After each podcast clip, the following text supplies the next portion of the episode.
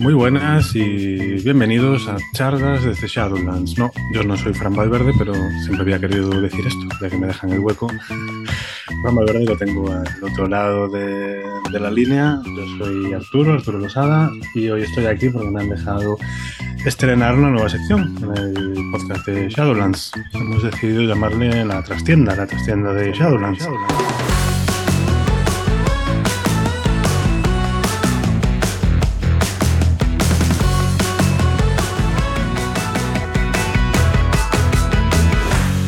Intentaremos que dure lo más posible, acercando los 20-30 minutos de, duración ideal, conocido como un Fran, y en el que hablaremos de cosas eh, que normalmente pues, están guardadas o están en un segundo plano o no se comentan, tanto de trabajo de esta sombría casa como un poco de, cómo organizar vuestras partidas.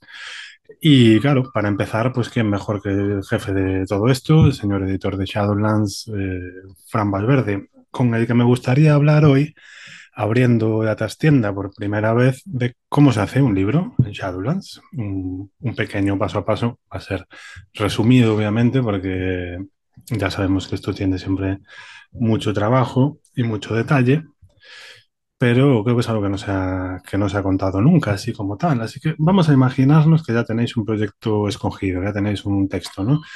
Por ejemplo, pues no sé, Ángel González Olmedo se entrega el manuscrito de Kingsmouth o desde Pelgram os mandan la maqueta de eh, mm, Cthulhu Apocalipsis, ¿no? Tenemos el texto, eh, un texto plano. ¿Cuál es el, primer paso? ¿Qué se hace con ese texto? ¿Se empieza a corregir? ¿Se empieza ya a ilustrar en paralelo? ¿Cómo es la cadena de trabajo aquí? Venga, pues te explico un poco. En realidad hay un proceso previo, que es eh, cómo nos llegan las obras, ¿no? Si es un encargado nuestro, si es como tú dices, una licencia de fuera y nosotros solamente traducimos, o si es un texto de un autor español que, bueno, que nosotros después nos convence y queremos editar,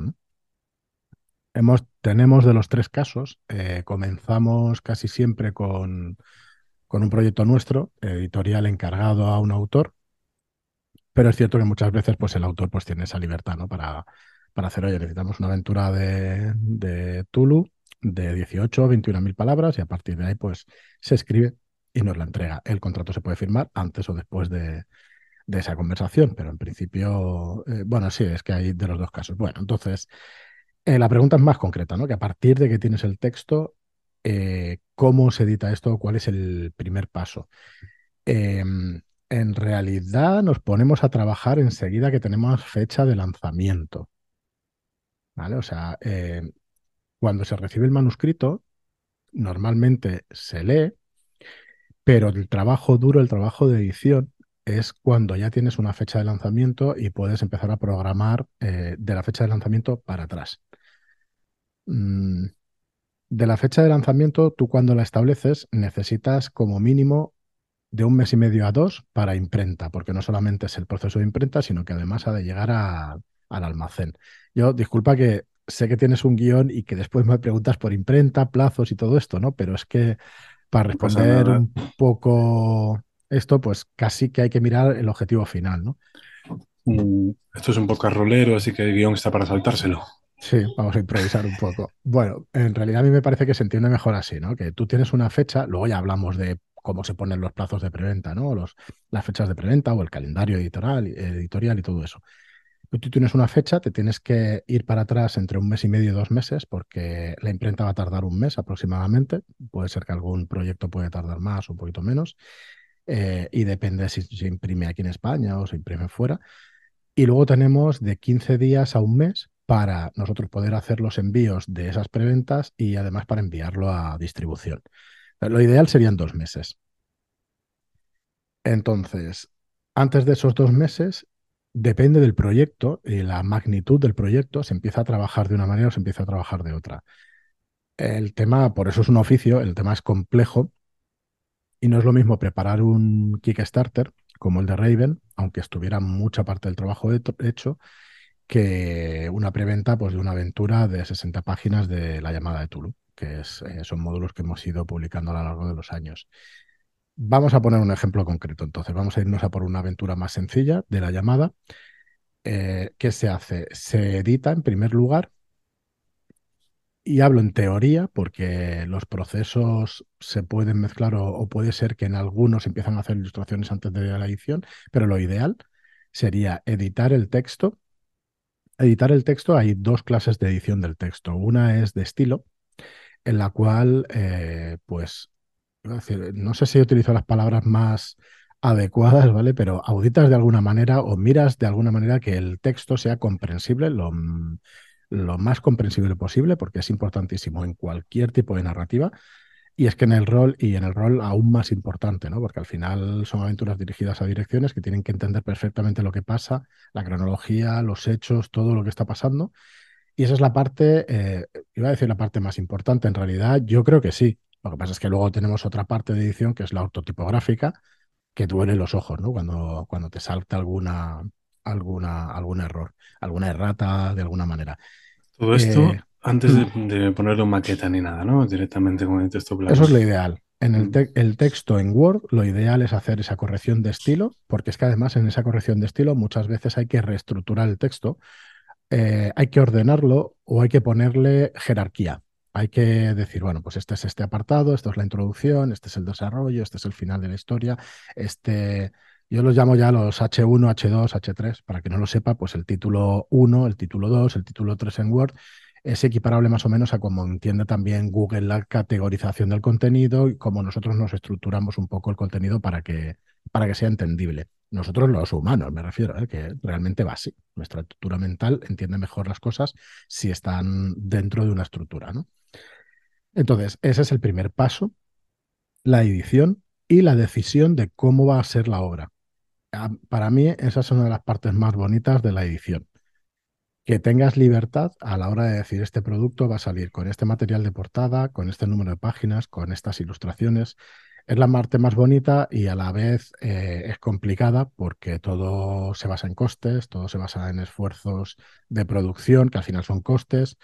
Entonces, mm, pues es un tema bonito, pero, pero complejo a la vez, ¿no? Entonces, si ya a ver si puedo acabar un poquito, nada, en dos minutos más, deciros que va a esa edición del texto, que va esa edición también ortotipográfica y que después de eso va el proceso de ilustración. Ahí es donde entra Marlock y donde entro yo también un poco en cada uno de los procesos, un poco por, como amalgama o como intentar eh, coordinar, ¿no? Eh, los de una persona y los de otra para que al final quede el producto lo mejor posible. Yo no soy editor al uso, yo no hago una corrección de estilo, ni hago una corrección ortotipográfica, ni hago las ilustraciones, ni hago nada.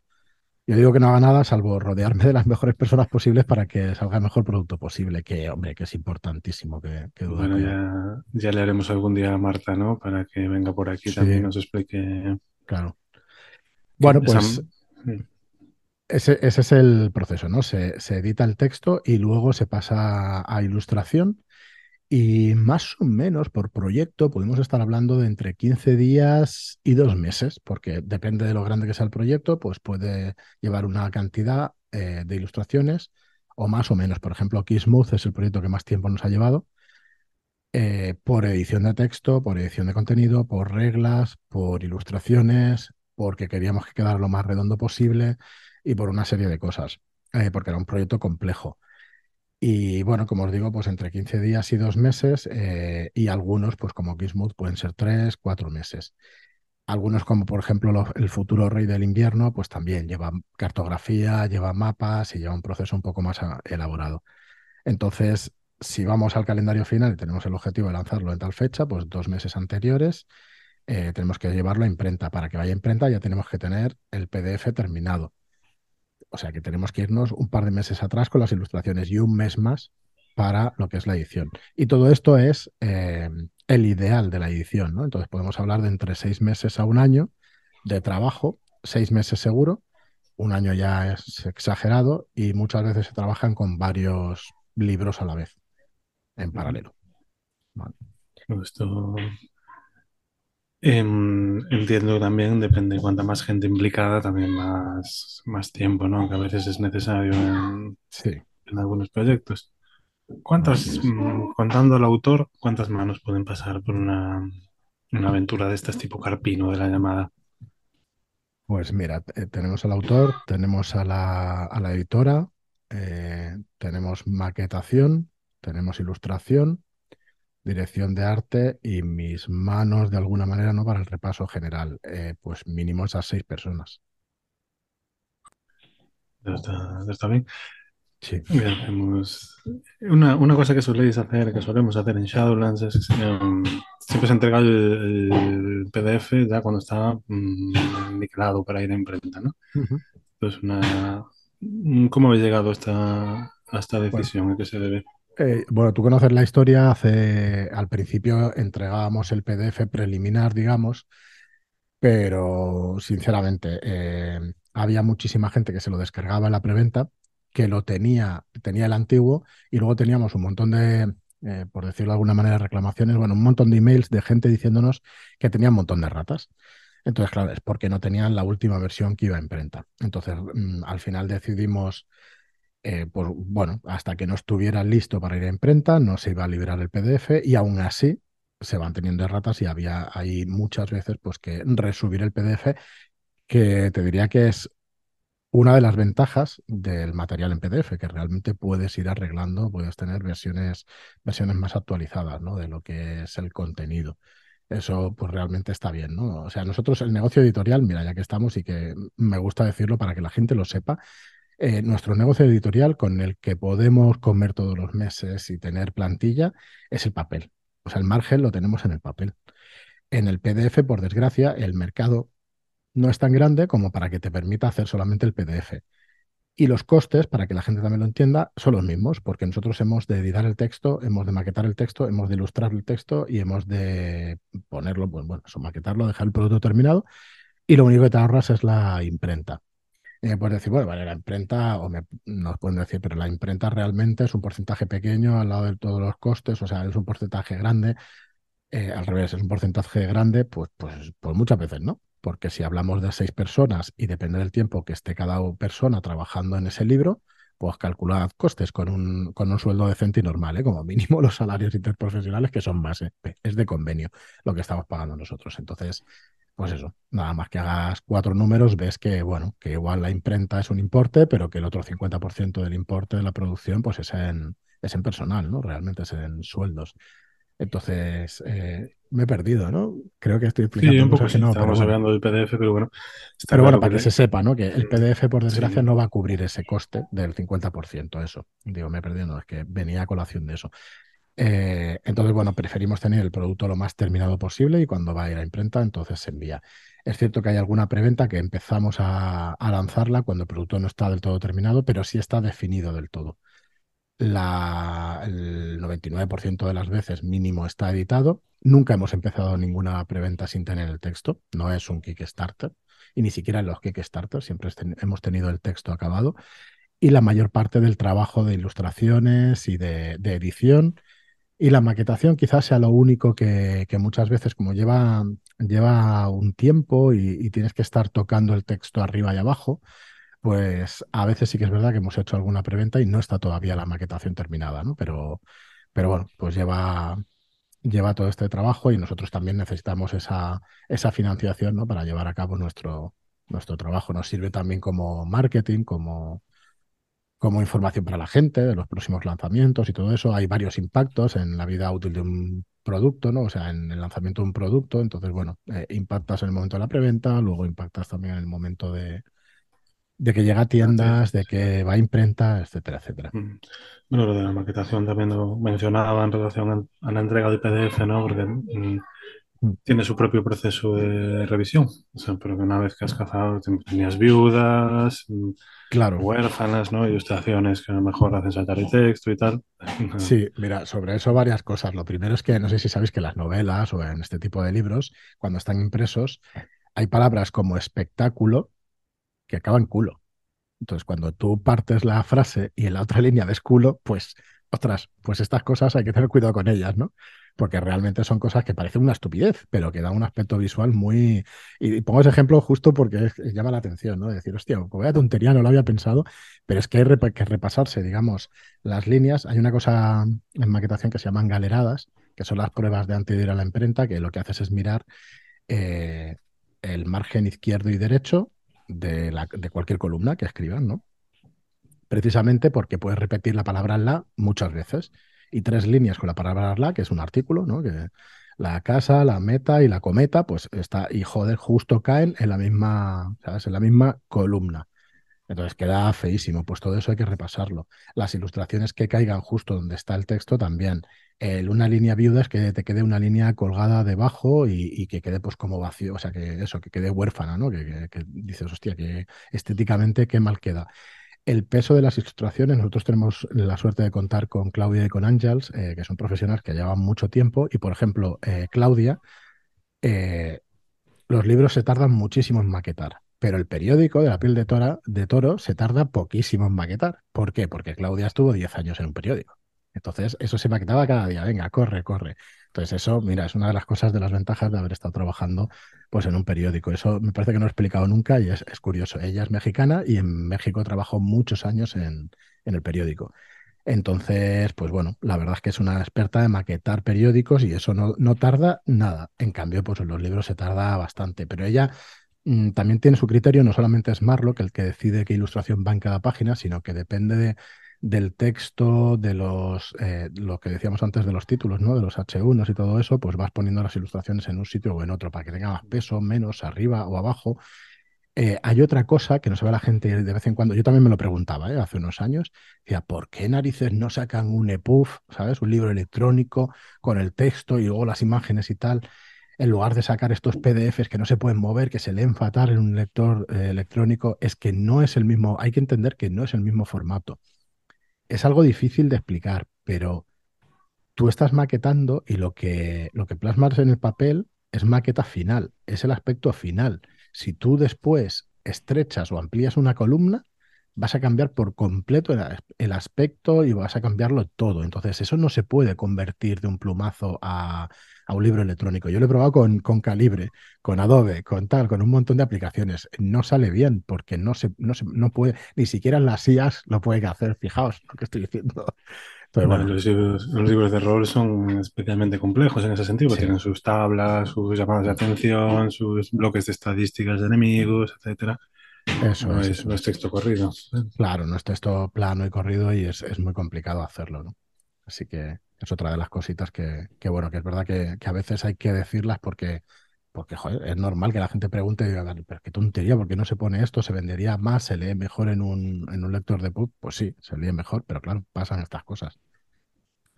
Después tenemos la maqueta, tenemos el PDF, mandamos el libro a imprenta y queda a veces ese periodo de, espera y incertidumbre, ¿no? Que normalmente llega bien, pero esto creo que no, no te da un preguntado nunca. ¿Pero ha pasado alguna vez, mmm, que habéis tenido alguna vez un susto de imprenta, una tirada que había que devolver y tal? ¿Cómo se Mira, el, el diario de la voz tenebrosa se tuvo que imprimir de nuevo. Entero, la tirada entera. Sí, el de Raven. No recuerdo ahora si fueron 800 copias o 1000 copias, no lo sé. ¿Y qué pasó? Pues que hay unas indicaciones para poner la, portada, ¿vale? Eh, tú pones que, me cuesta un poco explicar sin ser técnico, eh, pero bueno, supongamos que tienes que poner la portada contra portada y a una portada, a la portada le pones un número uno para indicar que es la portada y a la contraportada un número dos, ¿vale? Para que se entienda, no es ese sistema, pero parecido. Bueno, no se entendieron. Eh, la maquetadora o nosotros, por un lado, y la imprenta, no se entendieron y se imprimió mm, al revés. Yo no me lo podía creer, no daba crédito, pero se imprimió al revés. Seguimos exactamente las instrucciones y, os lo creáis o no, las dos partes llevaban razón. Ellos decían que el uno era a la derecha y nosotros decíamos que el uno era a la izquierda. Entonces, cuando leías las instrucciones, realmente se podía entender de las dos maneras, ¿no? Bueno, al final se tuvo que imprimir de nuevo, nos costó dinero de nuevo, pero es cierto que la imprenta pues eh, nos rebajó una parte y luego nos hizo un descuento en el siguiente libro. O sea que no, es eh, paso de ti, mira, eh, te lo tengo que cobrar otra vez y eso, o que nosotros no supiéramos negociar, ¿no? Sino que, bueno, se llega a un acuerdo y, pasó eso con esta y tampoco, no recuerdo ningún incidente más, la verdad, ahí hemos tenido suerte. Lo que, aunque os parezca mentira, mm, cuando nos llegan los libros vemos la portada, vemos la contraportada, pero el interior no lo revisamos de pe a pa. Sí que se revisa, pero la primera vez que cuando llega no lo revisamos porque te da pánico, que haya alguna página mal, que haya tal. se mira que las páginas no estén pegadas, ¿no? que la edición haya salido bien y todo eso. Y luego pensad que cuando haces una tirada de 1000 o de 1500 y tienes que revisar cada libro, tienes que tendrías que desembalarlo, desprecintarlo, quitarle el precinto porque dentro está el cupón del PDF, entonces no se puede revisar cada libro. Para vuestra tranquilidad, en cualquiera de los casos que nos habéis pedido, que, o sea, que, que nos habéis enviado en un mail y que hay alguna incidencia con algún libro, nosotros hacemos el cambio directamente. Nos da igual si se ha golpeado por el transportista, si viene de la edición mala, o sea, de la imprenta mal, lo que sea. Para nosotros la responsabilidad, digamos que es nuestra. Lo tenemos clarísimo desde el primer día. Preferimos tener esa, esa buena práctica ¿no? de, hacerlo de esa manera, perder algunos euros, pero, pero saber que la gente va a tener confianza. Al final, una de las cosas que te pueden diferenciar de, cualquier editora o de cualquier edición es que la gente tenga confianza en tu servicio. Entonces, es una de las cosas que lo hayáis comprado en tienda, lo hayáis comprado con nosotros, nosotros lo cambiamos directamente porque es que no vale la pena ni discusión ni nada, de nada, de nada. Así que, que bueno, que también que, que lo sepáis, aunque yo creo que se sabe, pero, pero no está de más. De todos modos, cuando, bueno, esta sombría casa ya se ha editado alguna cosa, ¿no? Creo que van más de 60 libros en los últimos años. Pero ¿cómo es esa sensación, ¿no? De que por fin, después de todos esos meses de trabajo, llega el libro de imprenta, no le pasa nada y sabes que por fin se lo puedes mandar al cliente. ¿Qué, ¿Qué te pasa por la cabeza? Pues mira, es una mezcla. La mayor parte es ilusión, eh, orgullo, ilusión, ¿no? De haber hecho una cosa así que se puede tocar y que es tangible y todo eso. Eso sí que pasan todos los libros, absolutamente todos, los más grandes y los más pequeños. Hay productos en los cuales te recreas un poco más. Por ejemplo, de los últimos que recuerdo es Kismuth, que jo, lo abres y la, mm, la portada mate con las letras de, de UV se llama, lo que, lo que brilla, digamos, en la portada la capa está un poco de, brillo puesta, la ilustración como ha quedado, la parte de atrás, las ilustraciones de dentro, el, formato del libro, lo compacto del libro, el, aspecto general, que luego ya viene Marlock a decirte que, que hemos puesto demasiadas calaveras y que había que cortar las calaveras y por otra cosa, pero bueno, que eso lo tenemos mucho, somos muy autoexigentes, eso, pero yo creo que pasa en todas partes, ¿eh? no porque seamos nosotros. Pero el primer, yo creo que lo primero que sientes es orgullo. Aunque yo, ya, aunque yo no haya hecho nada. Pues yo siempre lo digo, no he hecho nada. Pero bueno, es, verdad, mira, en maqueta es verdad que yo me suelo sentar en la mayoría de los libros con Claudia y con, con Marta, que es la editora, y Claudia es la maquetadora, o Ángels, y muchas veces sí que hay decisiones que tomar de mm. no me cabe esto, córtalo yo no tengo consideración ninguna, no se puede tener consideración. O sea, hay cosas que tienen que salir porque, porque sí, porque es así, porque si no estaríamos revisando y revisando y revisando el libro hasta el infinito. Entonces hay cosas que no, mira, y esto lo solucionas de esta manera y esto tal. Eh, ¿Qué me pasa a mí? Pues que al hablar con todos los equipos, eh, ¿por qué no decirlo? Al, haber visto tantos juegos de rol durante tantos años, pues yo creo que tienes recursos para solucionar muchas de las cosas. Muchas de las cosas que no han solucionado a ellos, que ellos han solucionado el 99%. Lo que pasa es que los últimos ajustes y eso sí que es verdad que, ahí sí que puedo decir yo, pues mira, esto, esto, lo otro. Y, y si funciona bien, tú sabes, por ejemplo, en Travel Shooter, eh, algunos de los términos, ¿no? De elegir una palabra u otra en una traducción. Eso es complicado, no lo parece, pero es complicado. Entonces, el conocimiento que tienes de los juegos de rol, del haber jugado y del haber seguido la afición durante muchos años, ¿no? Como mi manía de haber quitado lo de en Gam Show, lo del control por tirada, pues eso no es una decisión, control no es una decisión errónea. Pero a mí me parece que respeta la tradición de los términos de los juegos de rol el, utilizar tirada. en, cambio, en cambio, en los PBTA, yo hubiera cambiado movimiento lo hubiera cambiado. Al final lo hemos dejado por otra decisión editorial de decir, bueno, lo vamos a dejar porque al final, pues bueno, lleva muchos años diciendo de esa, de esa manera, que ahora he tenido un lapsus y me parece que se dice así, ¿no? Que lo hemos dicho así, que se dice así. Movimientos, sí, sí.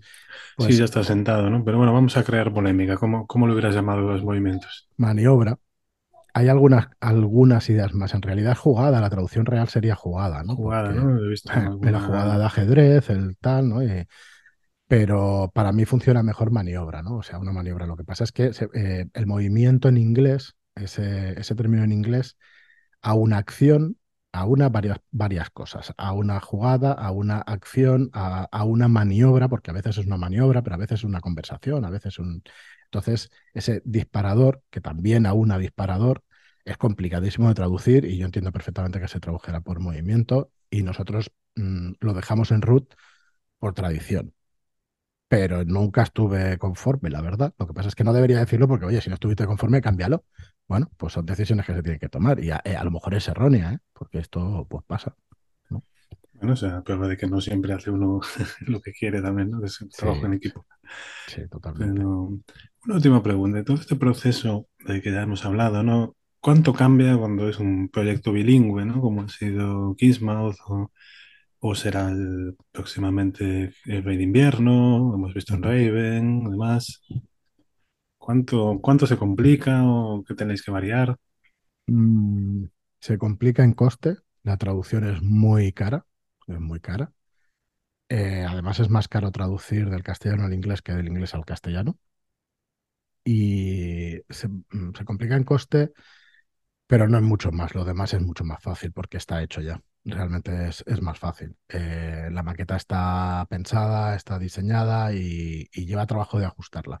Los idiomas tienen a veces necesitas más palabras para decirlo en castellano. En el caso de Raven se han mantenido en la misma página para los mismos contenidos porque el, eh, bueno, yo creo que es por el estilo, por el estilo de autor y por el estilo de la narrativa pero no suele ser así. En realidad el, inglés suele ser más corto y, en castellano se suma un 10-20%. Creo que en Travel Shooter también logramos, logramos hacerlo idéntico que el manual original, pero por ejemplo en el Drácula Dossier imposible. Está siendo imposible. Está, está haciéndose bastante más largo, aparte de que la maqueta cambia para que se vea más clara y todo eso. Entonces, cambian esos pequeños detalles. El resto, bueno, eh, mira, voy a explicar una cosa también aquí.